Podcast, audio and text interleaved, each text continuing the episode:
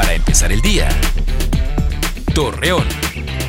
Muy buenos días, miércoles 3 de marzo le presentamos la información para empezar el día. Aunque los hospitales han registrado una baja de pacientes con COVID-19, Marcos Amarripa, director del Consejo Cívico de Instituciones de La Laguna, invita a los ciudadanos a mantener las recomendaciones de salud para reducir los riesgos de contraer la enfermedad. Según las estadísticas del Consejo Cívico de las Instituciones Laguna, arrojó que en el 2020 las mujeres que laboran reciben un salario muy bajo, mientras que los hombres tienen pagos más altos.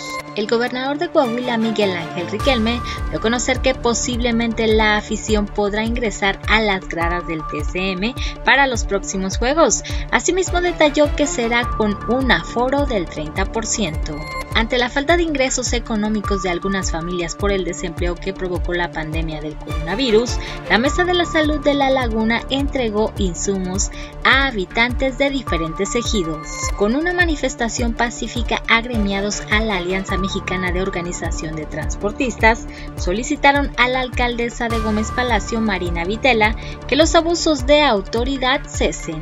Acompáñenos con toda la información dos minutos antes de las 8 de la noche por Mega Noticias. Para empezar el día. Torreón.